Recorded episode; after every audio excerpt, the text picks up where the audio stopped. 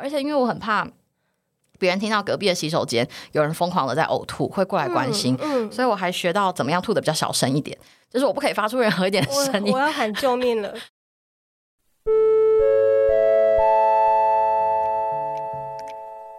辅导室广播，辅导室广播，现在是朝会时间，请都点学校的全体师生到礼堂集合。学习没有据点，豆点学校上课喽！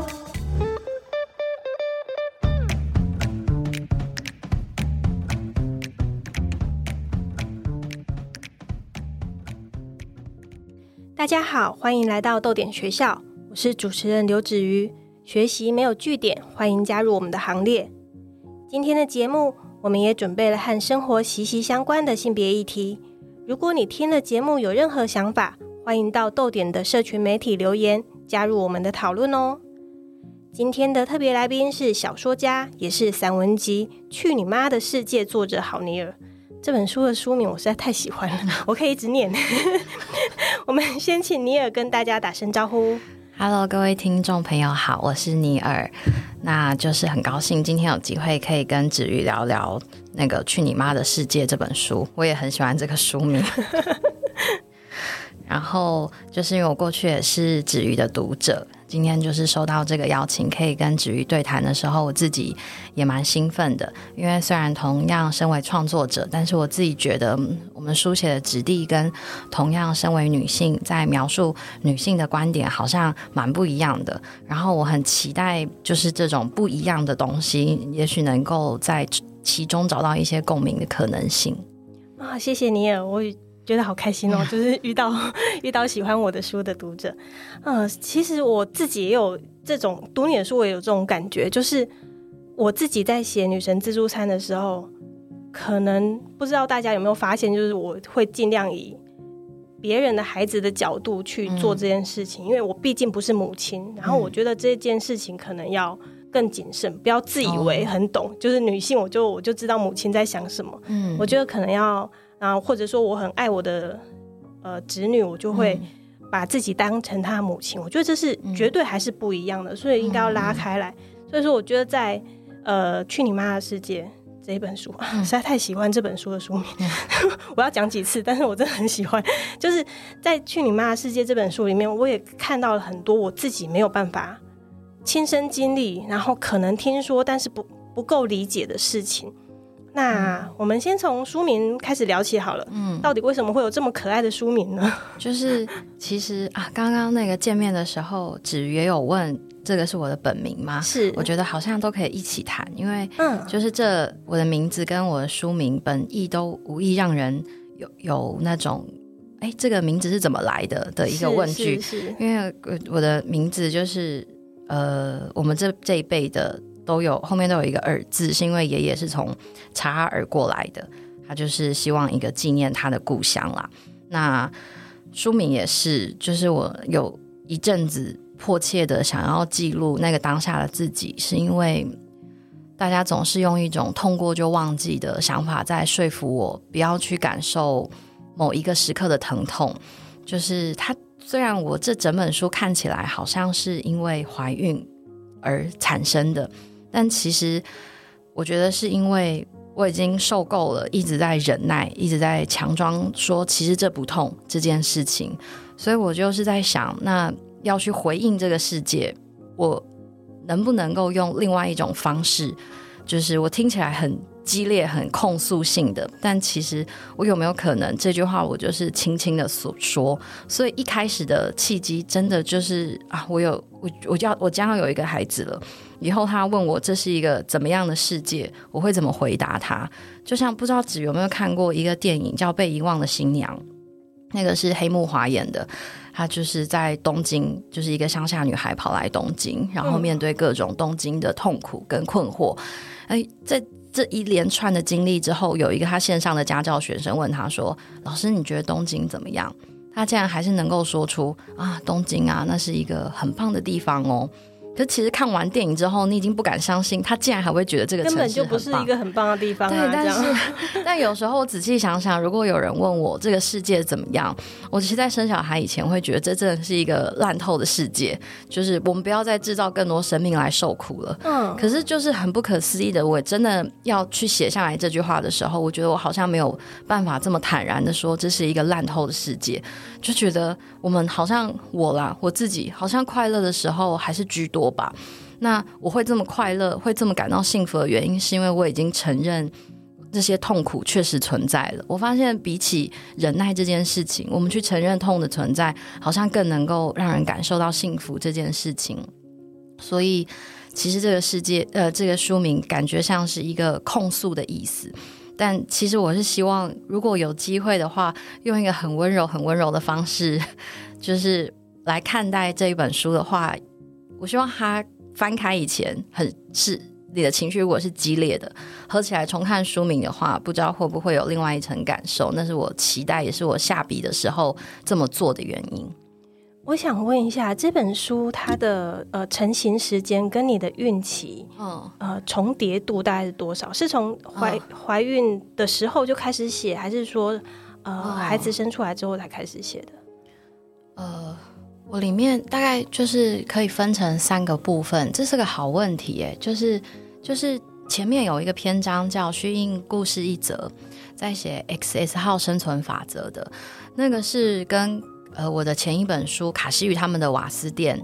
那本小说在创作的时候，我同时产出来的一篇散文。那篇散文是我在上完范明如老师的女性创作、女性主义小说课程的时候，第一次意识到，我作为一个女性创作者，但是我并没有用女性的角度来书写小说。嗯，对，所以后来才会有我后来那本小说集。但是在那之前，我就想先试看看，如果我用一个纯女性的角度去写散文会怎么样？因为其实我过去没有试过，我过去是用一个很中性的立场在写散文。那我如果用一个非常非常女性的观点去写散文，那我会生气吗？我会发现什么事情或没有发现什么事？所以那篇写完之后放很久，那过一两年之后发现怀孕了，然后真的，唉，太痛苦了。我我知道很多人都是对怀孕这件事情就是充满着期待跟喜悦，但是我现在想到还是。还是觉得非常非常痛苦，那就是我经历过的十个月的噩梦。然后我在写的，我真的是靠，我觉得这样讲起来很矫情，可是我那个时候真的是因为我哪里都不能去，我身体很不舒服。虽然我没有流产的可能性，但是我的身心都很不健康，所以我一直关在家里面。然后我真的是靠不断的写作这件事情，让我感觉到自己有自由的可能，嗯，才有办法维持生活上的平衡。然后后面几篇，呃，在写，就是我散文里面有三个章节，后面在写，呃，第第一章肉身的部分，完全就是我在整个怀孕期间乃至产后两个月之内把它完成的。但后面的意识跟就是一些关于美的感受，关于家庭，我在讨论我生而为人，我的我跟其他人的联系，我把它放在心脏的这一个章节是在。大概小孩生出来两年之后吧，哦就是我终于又找到一个写作的时间，我才能一口气把它写完，大概是这样子的一个状态。哇，所以它涵盖的时间时程其实很长，就是你的心境也不断在改变，这样子。没错，嗯，因为我很需要就是一个截稿日，我懂，我懂，因为我不是那种就是很自律的创作者，我懂，我懂，我可以在截稿日前 一个月把很多东西写完，所以大家都想说哇，你写东西好快哦，或者是你写东西拖好久。但其实那两年我基本上 没在 就是写。对我忙到没有时间写作，但是脑袋没有停下来思考过这件事啦。嗯，嗯，了解了解啊，对，就跟你聊天，我刚刚其实从你说、呃说那些女性散文的状态的时候，我已经有好多问题想问，但是我觉得这个可能是可以留待录音的时候。嗯我们今天有其他的讨论问题，然后很欢迎尼尔今天来到豆点学校。今天我们要讨论什么主题呢？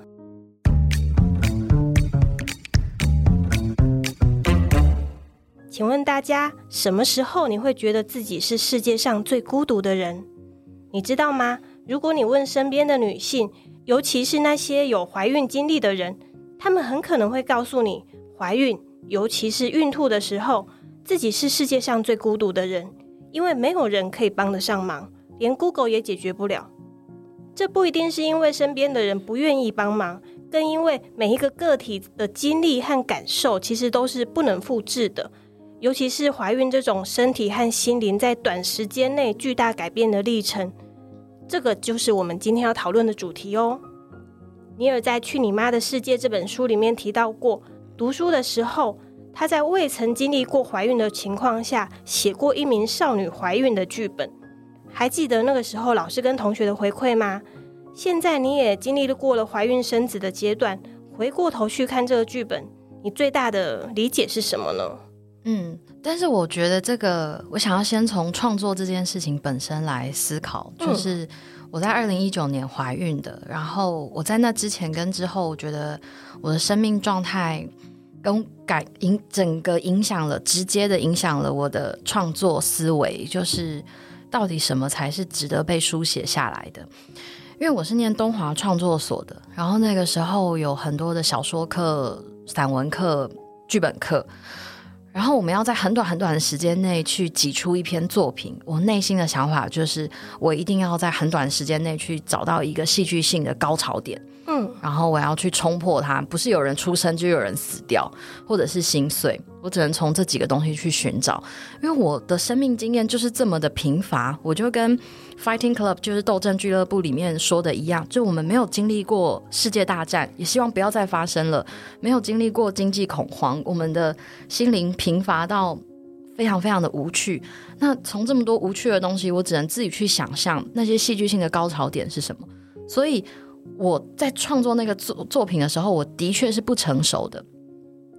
可是后来，就是二零一九年过后，我的整个创作形态变得非常不一样。我开始真的看懂了我的生活，就是作作为一个平凡人，做一个普通的人，去感受普通的日常这件事情有多么的不容易。我不知道子有没有看过一个影集，就是前几年很红，叫做《安娜》，就是那个诈骗。然后里面他其实有一个怀孕的记者，然后那个安娜对那个记者，就是那个记者不停的想要来采访这个已经入狱的安娜，就是想问他到底呃怎么有办法骗过这么多人，怎么样有办法的时候，安娜就是发现这个人怀孕了，然后就跟那个孕妇说：“你知道吗？你一点都不特别耶。”你就是每个怀孕的人都会觉得自己很特别，自己身上承受最多痛。然后他就记得这句话，在生产的当下，他的先生在他的产台旁边握住他的手，跟他说：“你一定办得到的。”你知道为什么吗？因为这个，因为就像你之前说过，这世界上有太多人在生小孩了，所以你一定没有问题的。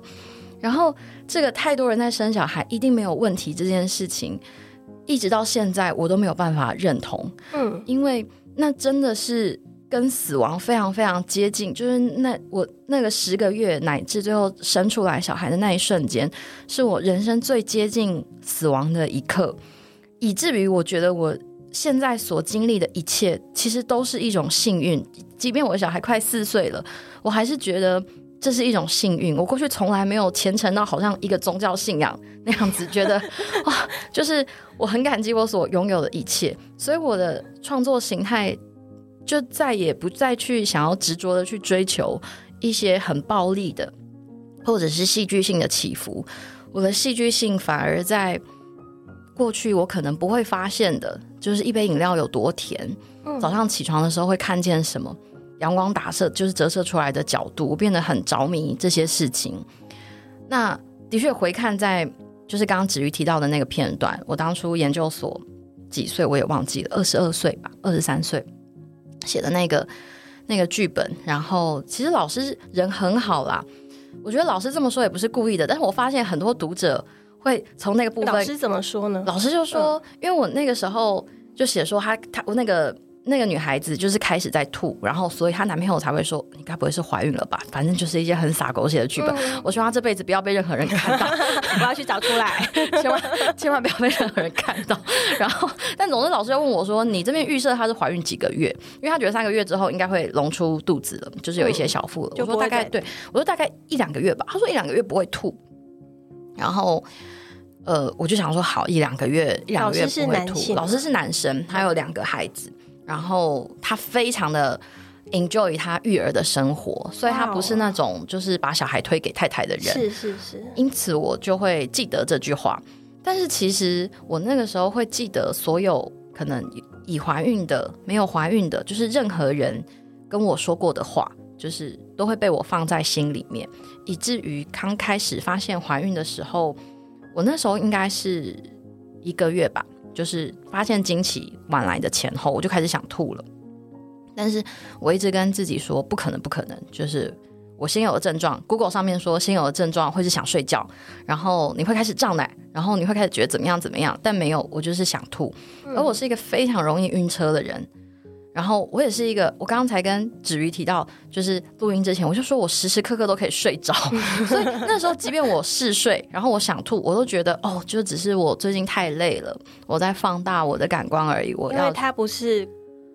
Google 出来的那种对对对，那种流程，它也不是大家告诉我的那种流程，是，所以我完全不相信我自己的身体。嗯乃至于后来验孕出来的确是两条线的时候，我到第二个月的时候，我还问，我还跟我的朋友见面，然后我跟他讲这件事情，我就说我到现在还是觉得，我想，因为我没有真的，我那个时候还没有真的吐出来，但是我跟他说我的想孕吐的这个反应是不是一个心理作用？我是不是只是觉得哦，我怀孕了？然后电视上面演的怀孕都吐得很严重，所以我现在才会有这种感觉。我变得，非常不相信自己，然后我朋友也觉得不可思议，他说你怎么会这样想？你就是你就不舒信到这个服。地步哎、对我就是很不，我那时候就是各各种不相信自己，我也不相信我竟然怀孕了，不相信肚子里面有什么，我变得就是你，所以你可以大概摸索得出来，我那时候有多多么多么迷惘，我就是完全不相信各种生理反应，所以与其说，嗯、那个老师当初他可能用他自己的经验来判断我，不如说我当时是用整个世界，或者是虚拟的也好，实际上也好，我见过的人，没有见过的人，那一些他们有过的指标，我希望那些指标套用在我自己身上，但我没想到，我真的从来没想到这件事情是行不通的。原来那书上写的都没有用，我们最后还是要用我们自己的肉身去感受到的。然后有时候你就必须得相信那些发生在你身上的事情是真的，嗯不然你会不知道怎么面对眼前即将发生的种种事情。好，我觉得听你讲那个不相信自己的过程，其实我自己有很多既视感，可能不见得是在，呃不见得是跟怀孕有关系，但是不相信自己的判断这件事情，好像是很多女性会在不同的时候发生的状况。嗯嗯，而且。尤其是在大家都可以对这件事情说上两句的时候，对对对，呃，你在书里面有提到说，你的父亲看到你晚餐之后去跑去吐，然后他笑着对你说：“啊，你妈也是这个样子。”那个时候还吐到说去打点滴这样子。因为怀孕时候的那种身心巨变，嗯常常在别人眼里面看起来就是一个，啊、那就是比较辛苦一点的自然过程这样子。因为不被当成是一种疾病，所以说嗯那个痛苦会被淡化，好像好像那样子就不痛苦似的这样子。嗯然后，嗯，所以我自己在网络上也看过一些女性怀孕的时候，老公无法体会的那种痛苦。嗯然后，呃，我们制作人夏敏提供了我一段嗯在 Baby Home 的论坛里面看到的一位小婷的留言，嗯我来念念看。呃，我是一个新手妈咪，从我知道怀孕后就开始不停的孕吐，吃太饱也吐，不吃也吐，闻到什么味道都吐。现在已经怀孕八周了，孕吐的状况从来没有停止过。每次只要想吐，老公就只会在旁边说：“刚吃完就吐出来，你干脆不要吃啊。”这种话听了真的很难过，我也不想啊。很多人都告诉我，如果孕吐很严重，就少量多餐。我就想说，那就不要吃太饱。可是老公又很爱逼我吃东西，我不吃就说这样子小孩会没有营养，小孩不健康的话，你就给我小心一点。有时候真的很难过，老公这么不体谅我，那我为什么还要怀的这么辛苦？嗯，这个这个留言真的听起来让人很心酸。嗯不过我相信，站在小婷伴侣的立场，他可能很可能就是觉得说，我是为了我们的孩子好，孩子生下来健康，我们大家都很都很都很轻松嘛，对不对？这样也不行吗？那常常人类就是在这种善意的立场上在彼此伤害。嗯那我在书上看到的尼尔的伴侣其实是很善解人意的。不过，我想即使是这样子，你在孕期中遇到这种事情的经历应该也不少吧？哦，对，在孕期中遇到的经历，其实我到现在还比较说真的没有办法去回溯的。除第一个是孕吐这件事情没错，第二个就是孕吐伴随而来很严重的产前忧郁。嗯，我觉得今天好像也可以聊一下，嗯，就是我我不知道，就算没有怀孕过的人，就是例如止止于，就是平常我们我们这样子的创作者，不知道会怎么想这件事情，我觉得也可以讨论一下。呃，就是我。过去在因为是在文学院念书的，所以忧郁症这件事情听起来是一个很普遍的一个状态。是，然后在影视或者是文本里面也看很多次，所以我应该要比一些可能没有感受过或者不认识这些人的那种心情，我应该要更能够接受这样子的病症。可是我那个时候全然没有想到。我当下的那些反应，原来就是产前忧郁，因为我就是觉得我心情不好而已。然后我不知道他可能真的是像某一种，我我当然不会医学专业术语了，但是他他也许具体到真的就像是就像是我走进一个房间里面，然后看到一张床，那张床就是我的忧郁，我可以。这么具体的感受到这件事，是，然后它就是伴随孕吐而来。我一直想要把这件事情淡化，比方说，我后来也常常会笑着说，因为我我我住在宜兰，然后我很常来台北工作，一个礼拜大概就是一次三那个一天一一个礼拜会有三四次，所以我那时候就是非常非常。能够掌握各个下车点，能够马上找到最快吐的地方，然后可以干干净净的吐的，或者是或者是哪些地方呃不会引人注目的，然后我可以找到最我可以最快速的找到，而且因为我很怕别人听到隔壁的洗手间有人疯狂的在呕吐，会过来关心，所以我还学到怎么样吐的比较小声一点，就是我不可以发出任何一点声音，我要喊救命了。然后我妹我妹那个时候，因为我妹住在英国，然后有一阵子回来就是看看我的时候。她也想说：“哎，你去厕所怎么都没声音啊？”我就说：“哦，我怕我怕吓到人，就因为那个。”这居然可以自我训练？他是可以的，他是可以。就是我觉得人要做什么事情都是做得到的，尤其是女人。我 我觉得应该都是救命啊，都是做得到的。所以，我那时候也一直在大家面前想要表现出，其实我很坚强，我不想要被人家觉得就是作为一个女性，你就注定要是软弱的。就是我不想要，对，我不想要让大家有那种感觉。但这同时去掩饰了，其实我那个时候也完全没有发现。自己的心情产生了，我没有办，就是那真的是从荷尔蒙上面生理上的改变，我没有办法去阻止它。嗯，然后当子瑜有分享的那一段留言啊，我觉得应该也是，就是很多在产后的女性，因为我们对自己的身体很不知所措，其实男生一定比我们更不知所措，而不知道怎么面对，因为。他们实在也不知道发生什么，对他们听到的都是一个想象的痛苦，即便看到吐，也会不知道那跟平常自己喝醉酒后吐的反应是怎么样。然后我我那个时候，哎，子瑜刚刚有提到我们这边就是今天想讨论的跟孤独有关，嗯，所以我那个时候，我先生就觉得他真的不知道我到底发生了什么事情。我有时候会跟他说我大腿很痛，我不知道为什么我某个地方就是大腿就是不正常的痛，嗯嗯。可能是因为宝宝压到神经，还是我就是侧睡某一个地方，他他就是会痛。我就是每个地方换一个地方痛。然后他回来的时候，我可能会一整天都把自己关在房间，然后不断不断的哭，却不知道为什么。但是他跟其他人，我现在跟其他人不一样的地方是，他实在太想了解发生什么事情了。虽然我记得他那个时候有一阵子还买书，是美国的一位作家，他说。他先生那个时候看着他被推进产台的时候，呃，前最后听到的一句话是失血量过大，然后他没有办法走进去，因为要动手术了。就是自然产的时候，先生可以在旁边，但是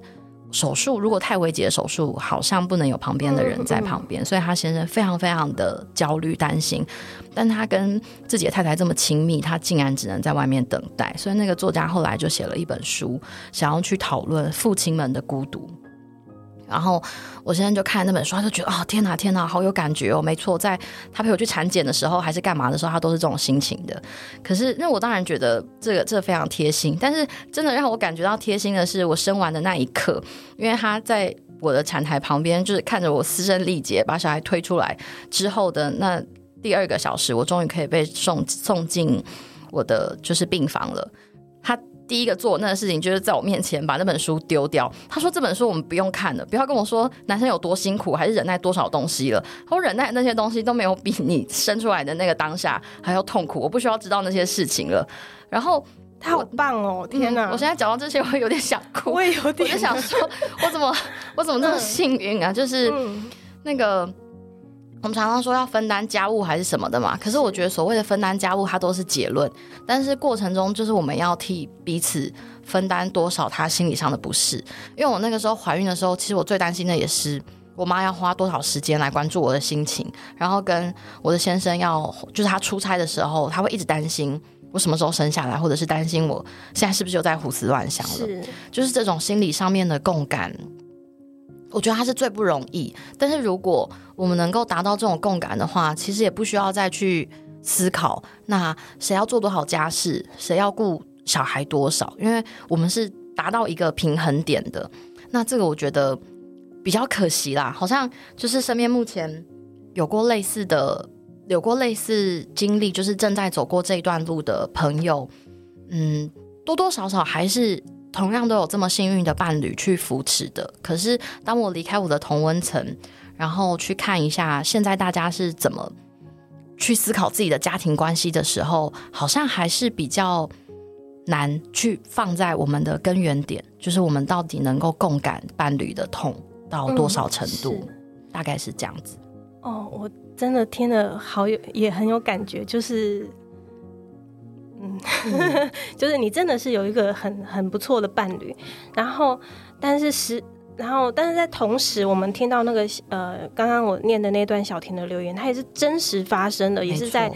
这是共存在这个世界上的。那在怀孕的时候没有经验的人，就真的是很难体会，或是无法设身处地为别人着想的话，这些人如果刚好是。怀孕女性最亲密的伴侣或者是支持者的时候，对你加上怀孕的时候已经在身心巨变了，那就是双重的身心伤害。那我自己作为一个没有类似经验的女性，我也希望提醒自己，不要自以为很懂得别人的受苦经历。然后欢迎大家将这一集分享出去，让更多人愿意停止自以为的不懂装懂，不要再一直下指导棋了。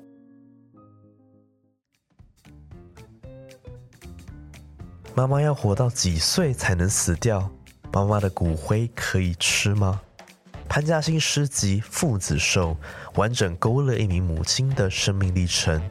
没有高来高去的理论学说，只有从生活中提炼而出的深刻体悟。每一个妈妈都是背负孩子的野兽。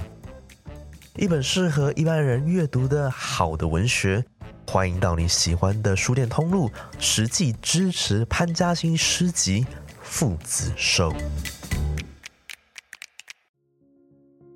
刚才我们聊了一些比较极端的案例，但是孕吐这件事情好像 也会促进人际互动。就是很多人很有趣的说法，对，很多人在分享了怀孕消息之后，身边的亲友就会开始问你说：“啊，你开始吐了吗？会不会吐得很惨啊？”啊，我以前也是这个样子，好像全世界的人不管男女都可以开始跟你产生连结了，好像就很懂孕吐这件事情了。甚至我自己以前有一段时候，因为情绪很紧绷，我紧绷的时候容易会干呕。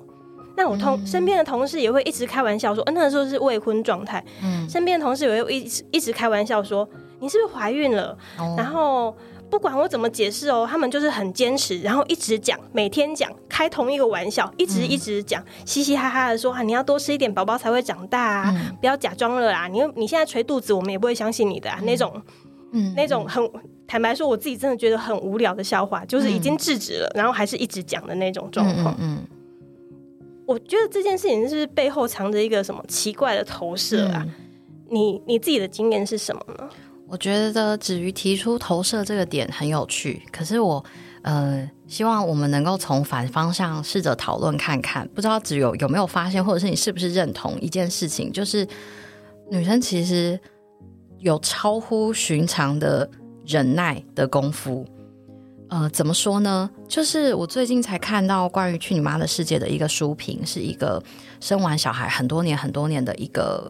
妈妈，然后她说，她是到看完这一本书之后，她才忽然觉得，原来把她很不舒服这件事情讲出来是没有错的，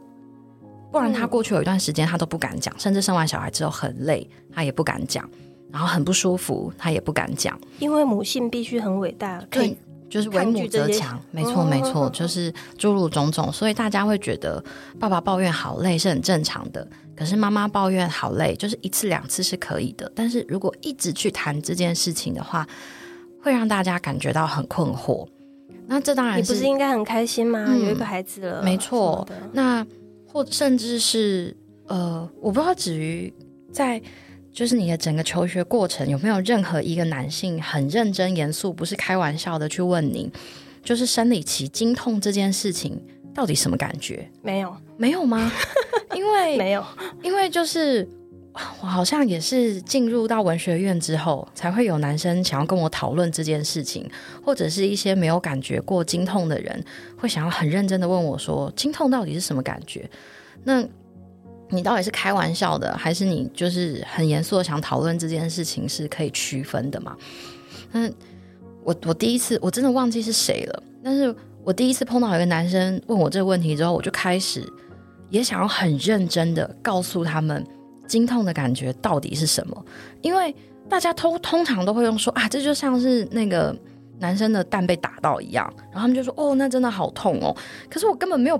我没有阴茎，我要怎么想象对我我被打到？我怎么会知道我的蛋被打到什么？就是他们这样讲，我也想说，嗯，这这真的是一样的痛法吗？所以嗯我就想说，就是创作者，你要就是有办法要把这种痛具象化嘛。所以我总是在各个阶段会跟我先生讨论说，哎，我这次的经痛跟上次不太一样，就是这次感觉是有一个没有指甲的精灵在里面不断的刮着，说自己想要出去的那种痛，在我子宫里面，然后我就会指他的下腹，我说大概在这个地方，嗯你就想象有一个小孩在抓你的这个肚子，然后不断不断抓。抓到，哎，不不行，我再讲下去很像鬼故事。但 就是，但这今后就是这个样子。它真的有点像鬼故事。但我们真的要去努力的去试着把这些东西说出来，它才会变成一个常态。不然，我觉得久而久之，我们的确就只能用一种投射的方式去去思考这件事。不要说别人好了，我其实我在很年轻的时候，说不定也开过类似这种玩笑。我根本不知道这好笑在哪边，但说不定就是有个就是大学或者研究所，如果有个同学，嗯、他他可能吃太饱，很想吐，他也会我也会问他说，哦，三个月喽，就是或者是那你现在会想吐吗？哦，你又你又睡着了，你所以所以你是几个月了？会，嗯我说不定也开过这种玩对，笑。年轻的时候是会这样。对，但是我们是被这整个社会的舆论去哺育长大的。我我必须这么说，就是那都不是我们的原罪，我觉得不是男生的原罪，也不是女生的原罪，就是但是从小到大你就是这样子被教起来的，我们会学到一些大家都知道的脏话，一些黄色笑话，一些诶，他也是这样开玩笑的。我的奶奶就是一天到晚关心别人，诶，那个某某某结婚了，他怎么到现在还没有生小孩？嗯以至于有时候你不知道，我有一个朋友洛星，也是一个写作者，他他很小的时候，国中的时候就移民加拿大了，然后最近就是这几年回回到台湾。他说他在加拿大的时候完全不会这个样子，但是他才回台湾几年，他的邻居前阵子结婚了，他竟然脑袋就下意识的想要关心他说：“哎，那你们有要生吗？”他说在加拿大他完全不会去关心这件事情，他就是人家的私事。但是才回台湾没多久，可能是因为他也是最近结婚，然后也会有过类似这样子的关系。你们有要生吗？就是他背后的投射是什么？真的，大家真的关心我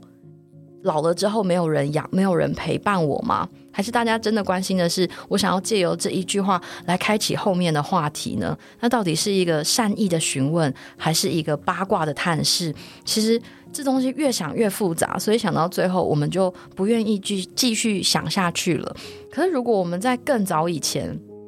就开启类似这样子的讨论，那我觉得如果如果我还愿意聊得下去的人，他会开始发现，原来这个痛是痛到这种程度的，就不会拿这件事情来开过玩笑了。就像是我在听过这么多男性当兵，虽然大家都说现在当兵很爽了，但是我几乎。因为我弟是当四个月的兵，他就是刚好是四个月那段时间，他觉得哇很爽，根本没在干嘛。可是当他每次回来，在在听他分享里面发生的一些事情，他要忍受的、忍耐的，就是虚耗的那些时光的时候，我就不可能再看到任何一个被剃平头的人，然后以我女性的身份，没有当过兵的身份，跟他说现在当兵应该都蛮爽的吧？我绝对不会讲出这种话。但是因为我听了很多，所以我觉得如果我们愿意。开口不是跟不是只是跟同性别的人在聊自然产啊，或者是剖腹产那些经历的痛，我们并不是在取暖，而我们是想要真心的让对方明白这样子的痛苦，而那个明白跟分享的方式，并不是一种情绪勒索，也并不是要拿这个东西来叫你奉献更多，而是我们就是在分享，跟我告诉你啊，今天下了这么久的雨，终于出太阳了，好温暖。的这个心情是一样的，是平静的。那我觉得就不会有这么多的投射，跟他其实不知道，那其实是会伤害人的玩笑。像是我那时候在喂奶、喂母乳的时候，其实我一直到生产前生把小孩生出来的前两个月，我都是非常抗拒喂母乳的。我想说，女生的胸部怎么可以是食物？我我自己觉得很恶心。说真的，可是我到后来我就想，因为自己身体变化实在太大了，我想说。姑且试看看好了，所以我还记得第一个月就通常啦，一般的产妇生完一个月之后奶量应该要很充沛了。但是我那个时候我可能睡不好还是怎么样吧，反正我的女儿就一直喝不饱。然后那时候有一个亲戚看到我，他也是看到我喂完喂完小孩之后亲喂完之后，竟然还要给小孩喝奶粉，他在后面不可思议用一个很高分贝的音量说：“你都已经生完这么久了，你还喂不饱他呀？”他就是讲了这句话，嗯，然后其实当下我觉得蛮受伤的，可能那时候我已经没有力气，因为你知道跟别人分享或者是平静这件事情，比愤怒要来的更多，付出更多力气，所以我那时候没有办法去讲这件事情。但是我们那件事情过了之后，我们很长就是啊，不要谈了，不要气这么久。因为我是天蝎座的，大家常常觉得我很爱记恨，可是我就觉得有时候不是记恨，是我们心平静气之后，我们睡饱吃饱之后，是不是能够有更多的把这件事情拿出来讲？没错，就是他并不知道他正在伤害你，然后我们放在我们的社群媒体上面去恨那个人，那个恨他就会变成一种无意识的累积。嗯，但是我觉得创作需要有意识的去梳理，为什么我觉得难受？我难受是我个人心理上的，还是他是有一个有一个脉络在的？他是不是曾经被他的母亲讲过这种话？那些开我玩笑的人，是不是有人告诉他们这件事情是很好笑的？所以我觉得，当然这真的是要很有力气的时候才能去思考。那刚好，我觉得创作这件事情本身就是要花我够多力气才能够去。面对的一件事情，这大概也是我为什么最后觉得这本书应该是有出版的价值。它不，它不需要只被放在我的电脑里面。我目的就是希望能够引发这一些类似的讨论，而不是觉得刚刚子瑜有提到不懂装懂。其实我觉得我过去也是一个不懂装懂的状态。我觉得我妈应该就是经历了那些事情。我觉得大家生过小孩的应该都是经历了同样的事情。那有没有可能我们就是大方的承认我们不懂？然后用我们的不懂，一直去尝试开启更多的讨论。我觉得社会，你刚刚提到社会文化带给大家的那种直观的那种反应，我觉得是很可以讨论的东西。而且我很喜欢你刚刚的分享，就是在我们平静下来之后，再回过头来谈这件事情。但其实也有很多时候是。他是没有那个时机点去谈的，对他的累积其实还是呃，像我这样子一个没有没有经验的女性，我觉得这个还是要靠我们自己的自觉，就是社会文化教给你的东西，并不全然都是对的。你感受到对方不舒服的时候，你自己要反省。这个是我对我自己，或者说，嗯，很多时候你没有同样经历的那种那些人，你应该有这样的自省能力，就是。并不是常常会有机会是可以平静的好好的谈，然后对方也不见得愿意谈，但是自己的自省能力，嗯对我来讲，自己的自省能力是很重要的。嗯，没好错。谢谢尼尔的分享。如果你听到目前的节目有任何想法，欢迎到豆点的社群媒体本集内容的下方留言，加入我们的讨论哦。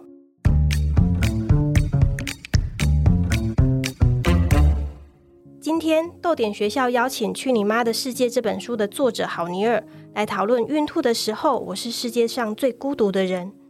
我想，孕吐这个除了是字面上孕妇的生理反应之外，也可能是很多我们不曾经历或经验的不同痛苦。比方说忧郁症，刚刚尼尔有提到，也比方说经痛，比方说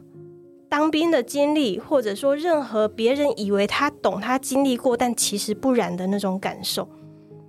自我觉察自己的不足，不要轻易想要指导别人，我觉得这是很重要的。嗯那当然，尼尔刚刚也给我们一个很棒的提醒说我们在我们是经历过这些东西的人，要乐于可以在自己有能力的时候去跟别人分享，去让别人知道这样的感受是什么样子的。我希望得到什么样子的对待，这个是双向的，我觉得是很重要的。最后，我想要请尼尔跟大家介绍本集的延伸阅读作品，不管是书、电影、电视影集都可以。延伸阅读作品什么都可以吗？嗯，我我我记得我在呃我在怀孕的阶段啊，好像不断在重看一本书。我现在想起来，还觉得自己怎么会在那十个月挑这本书看，就是《背离清源》哇安德鲁所塞罗门的《背离清源》。太奇怪了吧？因为呃，虽然这本书已经很红了，可是我想说，我还是可以聊一下，嗯因为《背离清源》它就是安德鲁所罗门。应该说，再一次奠定他的文学家地位的一本代表作。然后它有分上下两集，而且都非常厚。呃 非常非常厚。然后他是在讲，呃，啊，我记得他的英文书名是《Far from the Tree》，就是一般我们有一个传统谚语，就是果子掉下树应该会离树不远。嗯但是有没有可能有些孩子一生下来就离树父母很远？他说的是生理上的远，比方说听力正常的父母生出一个听障的孩子。比方说，身高正常的父母生出一个侏儒；比方说，异性恋生出了一个同志。那这样的状况之下，这些孩子没有办法去寻得他们在与父母的垂直认同，所以他们只能够在所谓的同温层跟同样经历的人去寻找水平认同。嗯我会一直重新看这本书，是因为我过去就是用一个旁观者，就是我我幸运的是一个健康的人，我我能够跟母亲、父母亲，就算我们可能有一些激烈的争吵，但是他可能他们也经历过一些异性恋的恋爱，也经历过，比方说生产这件事情。但是有没有可能我的孩子跟我出现了所谓认同的断层？呃，那未必是代表他可能身体上面有具体的残缺，那残缺有没有可能来自他的心理？因为我觉得我我每一个人内心在成长的过程中都势必有一点点破损，那我要怎么期待他一定就是正正向光明，没有任就是一个非常完整的人？我不想要有这种太乐观的期待，我希望他无论任何一个地方是有残缺跟不足的，我都是能够。接住他，我能够站在他那一边，不要让他去其他地方寻找一些太晚才能够抵达的认同。但是我看那本书，我还是建议大家不要在怀孕的时候看那本书，因为我看的时候我真的非常非常焦虑，因为它里面有你已经在产前忧郁了，对我然后还看这本书，我就是我真不知道为什么，但我真的太爱它里面的文字。他去寻访每一个家庭，然后他当然会有一句结语，他就是说他发现他去造访了数数以百计的家庭，那些看到各式各样不同的问题的时候，他不敢相信的是爱竟然是存在的，而。他最后面写到的是父亲，因为他是一对一位同志，然后他他的好朋友代理孕母当初为他生下一个孩子，那个孩子。刚生下来的时候，安德鲁所罗门的孩子，他就是左脚在有一点抽搐，然后因为他那时候已经把整个贝利清源的初稿全部都完成了，当医生跟他说他的孩子左脚抽搐的时候，他内心闪过各式各样、各种他孩子可能遭遇的疾病，然后一直到医生跟他说：“哦，我想他应该只是抽筋而已。”他放下，他吐出一口大气，然后赫然发现这种事情是不可能会有准备好的一天的，因为他就是让人如此手足无措。你看了再多东西，听了再多的故事，你都没有办法有准备好。那那那时候就让我发现，也许我阅读的、我感受到的、我听到的东西，都不是让我有心理准备，它不会成为我，所以我也不需要期待我能够成为任何一个人心里面所想象的样子，我也不用期待我的孩子成为任何一个我内心期待他成为的样子，因为我们不管做了多少准备，我们都只是一个旁观者。那读到最后，虽然我后来内心也百转九折，觉得。好可怕哦！就是健康真的好不容易，然后我们不论是外在或者是内在有残缺的人，也好努力的活下去。这些东西都会让我在恐惧中，其实重新得到一份人的力量。就是生而为人，我经历了这么多事情，至于也看到了经历了这么多事情，但是某个部分而言，我们会说自己不不是一个完整或者是善良的人，但是我们依旧用自己的方式用。自己喜欢的创作形式，在我们的生活中付出一些事，一点点事情，不期待改变，不期待准备好任何事那样子的付出，是我觉得在看完这些东西啊，就是那些阅读能够给我一个很大的收获，就是最后依然是让我感到很平静的。啊，今天真的从。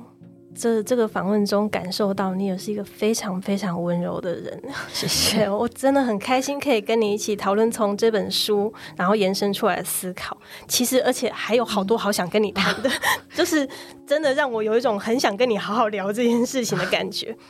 嗯，不知道大家是不是也跟我一样很有收获呢？感谢你的收听，也感谢尼尔的分享。哦，谢谢大家。我们结束了，好快哦。对我。我也有一种就是还有很多话想要跟你聊的感觉，欢迎大家上豆点文创结社的粉砖 IG 留言，告诉我们你对于今天节目的想法。我是刘子瑜，学习没有据点，豆点学校下课喽，拜拜，大家拜拜。